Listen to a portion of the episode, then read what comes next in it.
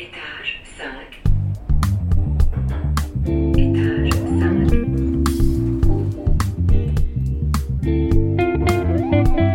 5. Chers auditeurs, bienvenue dans Étage 5, le podcast qui vous emmène dans la vie de l'Institut des sciences sociales de l'Université de Lausanne. Étage 5, c'est des échanges avec des chercheuses, avec des partenaires de recherche, des étudiantes et des étudiants, des invités. En bref, celles et ceux qui font les sciences sociales d'aujourd'hui et de demain. Allez, on monte au cinquième étage.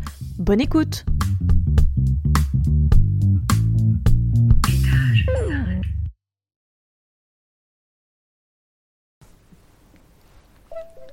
Se questionner sur des sujets d'actualité, aller à la rencontre d'initiatives locales et des actrices d'aujourd'hui, plonger dans des archives, c'est ce que propose la série Enquête du podcast Étage 5.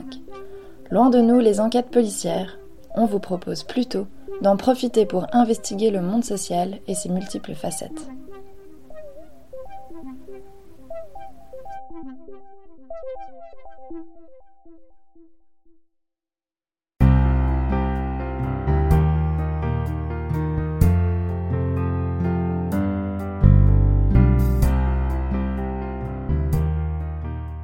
Nous avons le droit inaliénable de choisir ce que nous faisons de notre corps, de le protéger, d'en prendre soin et de nous exprimer à travers lui comme bon nous semble.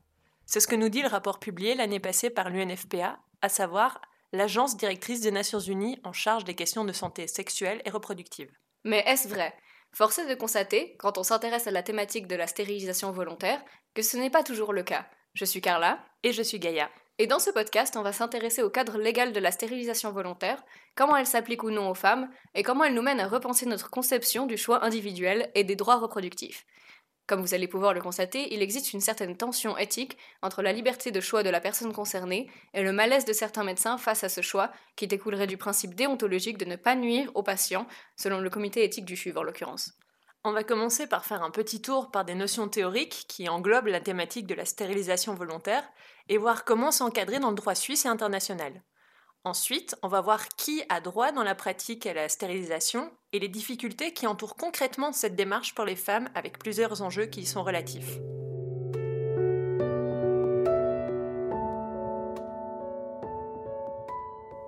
On a trouvé important d'introduire cette question par le concept de justice reproductive qui, selon nous, cadre bien les enjeux de la stérilisation volontaire chez les femmes.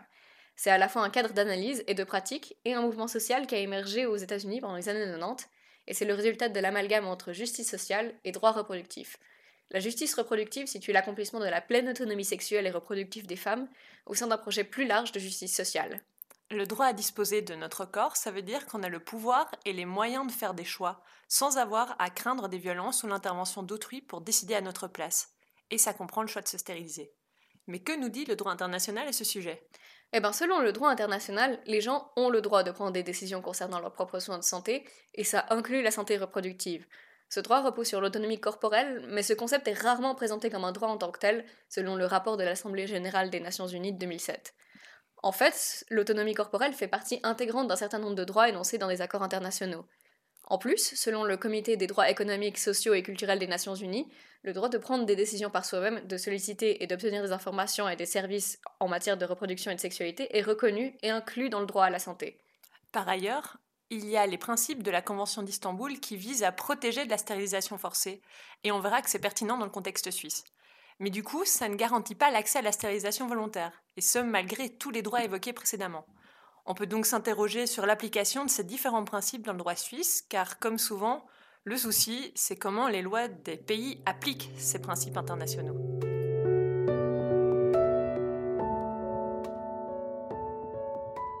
La question de la stérilisation volontaire en Suisse a été définie légalement au niveau fédéral en 2004 par la loi sur la stérilisation. En droit de la médecine, une personne majeure ou mineure avec autorisation parentale peut consentir de manière libre et éclairée à un traitement médical invasif, pour autant qu'elle soit capable de discernement. Cette capacité est composée de la faculté intellectuelle d'agir et de décider raisonnablement, et de la faculté d'exprimer librement sa volonté. Au sens de la loi, la stérilisation consiste à supprimer de manière permanente, par une intervention médicale, les facultés reproductrices d'une personne. La stérilisation ne peut être pratiquée que par un médecin. La stérilisation est interdite sur les personnes mineures, même capables de discernement, de même que sur les personnes majeures passagèrement incapables de discernement. Elle est donc possible sur une personne majeure, capable de discernement, avec son consentement libre et éclairé, donné par écrit, et le médecin doit consigner au dossier médical les éléments qui ont fondé son appréciation de la capacité de discernement. Ça vaut la peine de faire un détour historique par le passé assez sombre de la Suisse concernant les stérilisations forcées, qui nous explique pourquoi la loi comporte autant de sous-points. Jusqu'en 1985, la loi vaudoise autorisait la stérilisation, je cite, des tarés, à savoir n'importe quel trouble tel que la déviance, la nymphomanie, le lien familial avec des déviants, et plus encore. En outre, des stérilisations étaient administrées via de fortes pressions, par exemple comme une condition obligatoire pour accéder à un avortement.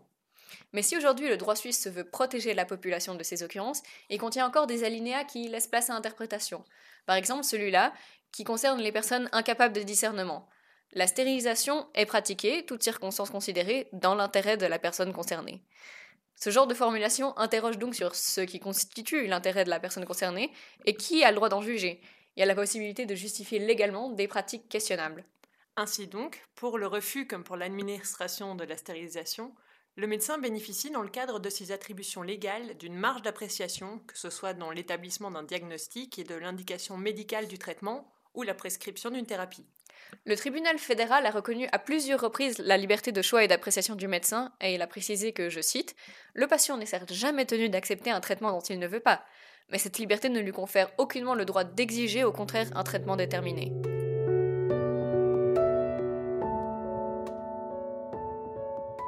Étant donné que le médecin bénéficie d'une marge d'appréciation, certaines femmes ont des difficultés à trouver un gynécologue et ou un anesthésiste qui accepte de réaliser l'opération. Le processus est souvent long et ponctué de démarches administratives diverses et une confirmation d'un ou d'une psychologue est parfois nécessaire pour définir si la personne est apte à prendre cette décision. Certains médecins prendraient un discours infantilisant à l'égard particulièrement des jeunes femmes. Cela se confirme dans le discours de Sophie, 23 ans, qui a tenté d'avoir recours à l'hystérectomie. Euh, disons que ça a commencé en juin dernier. Euh, J'ai vu un médecin qui avait plus ou moins donné son accord, euh, mais il m'a renvoyé vers ses collègues pour avoir un deuxième avis. Et euh, ce médecin-là a pas regardé mon dossier. J'ai attendu jusqu'à septembre pour avoir un rendez-vous déjà. Euh, il n'a pas du tout regardé mon dossier avant de refuser et de me dire d'abord d'avoir des enfants et ensuite de revenir.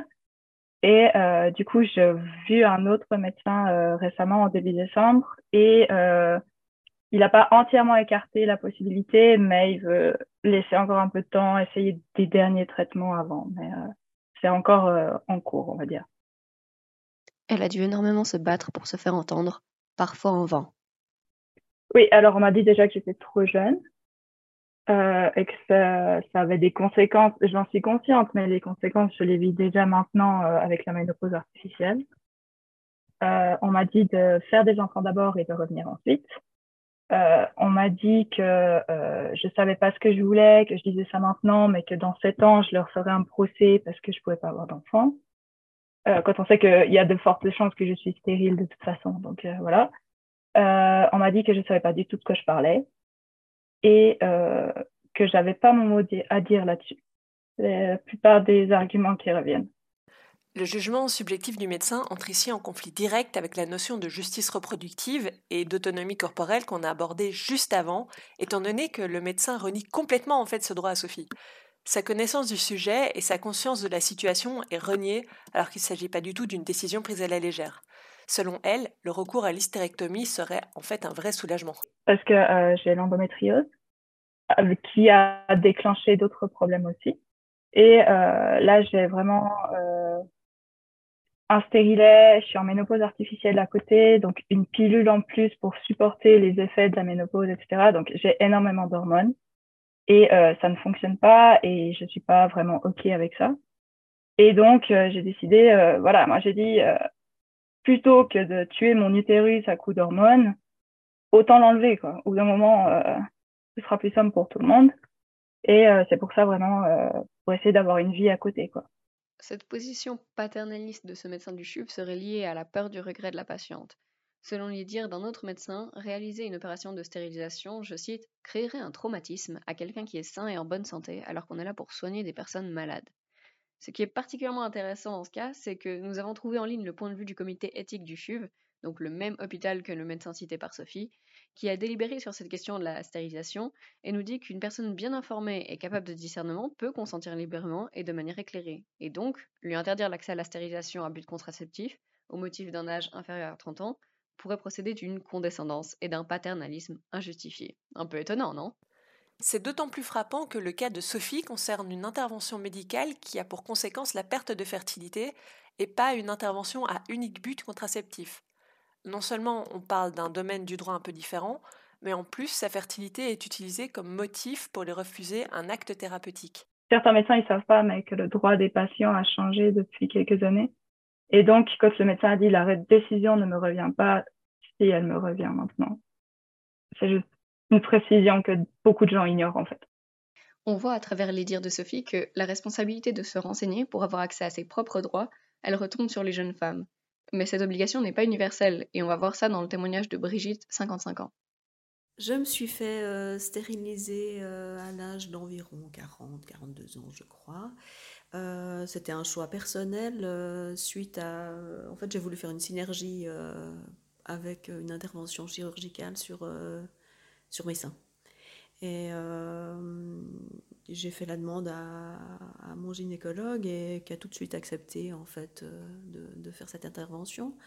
j'ai été disons, assez satisfaite de l'accueil qui m'a été fait sur euh, cette décision. Euh, à 10 ans de là, euh, je ne suis pas sûre que je le referais aujourd'hui, plutôt pour des raisons psychologiques en fait, en lien avec la libido, voilà. C'était, disons, cette décision de me faire stériliser, elle était pour moi euh, facile et logique euh, parce que j'avais déjà deux enfants et euh, que j'avais aucune intention d'en avoir d'autres. On constate en fait qu'il est plus facile pour les femmes ayant déjà eu des enfants d'avoir accès à la stérilisation. Le principal obstacle aux femmes réside en réalité dans leur âge. Plus la demandeuse est jeune, moins elle aura de chances de trouver des médecins d'accord de réaliser l'opération, même pour des questions médicales, car la fertilité des femmes reste un enjeu central dans nos sociétés. Ici, l'importance du facteur âge dans l'accès à la stérilisation est particulièrement marquée parce que notre intervenante n'a même pas eu besoin du moindre délai de réflexion, qui est pourtant une procédure recommandée par les médecins suisses. On se rend compte, grâce à ces témoignages, que l'accès à la stérilisation volontaire se heurte à la conception occidentale des droits reproductifs et à une vision traditionnaliste de la fécondité et de la femme, vue encore aujourd'hui comme figure nourricière. Du coup, dans les faits, qui a le droit d'accéder à la stérilisation? Eh bien, les personnes sous tutelle avec un accord conjoint du tuteur et du médecin, et les femmes d'un certain âge qui ont déjà eu des enfants. Et qui n'y a pas droit? Les jeunes femmes sans enfants. On reste sûr qu'elle regrettera de ne pas avoir pu devenir mère, alors que, comme nous le rappelle Sophie, quand on arrive à cette décision, c'est que tu es plus ou moins sûr de toi.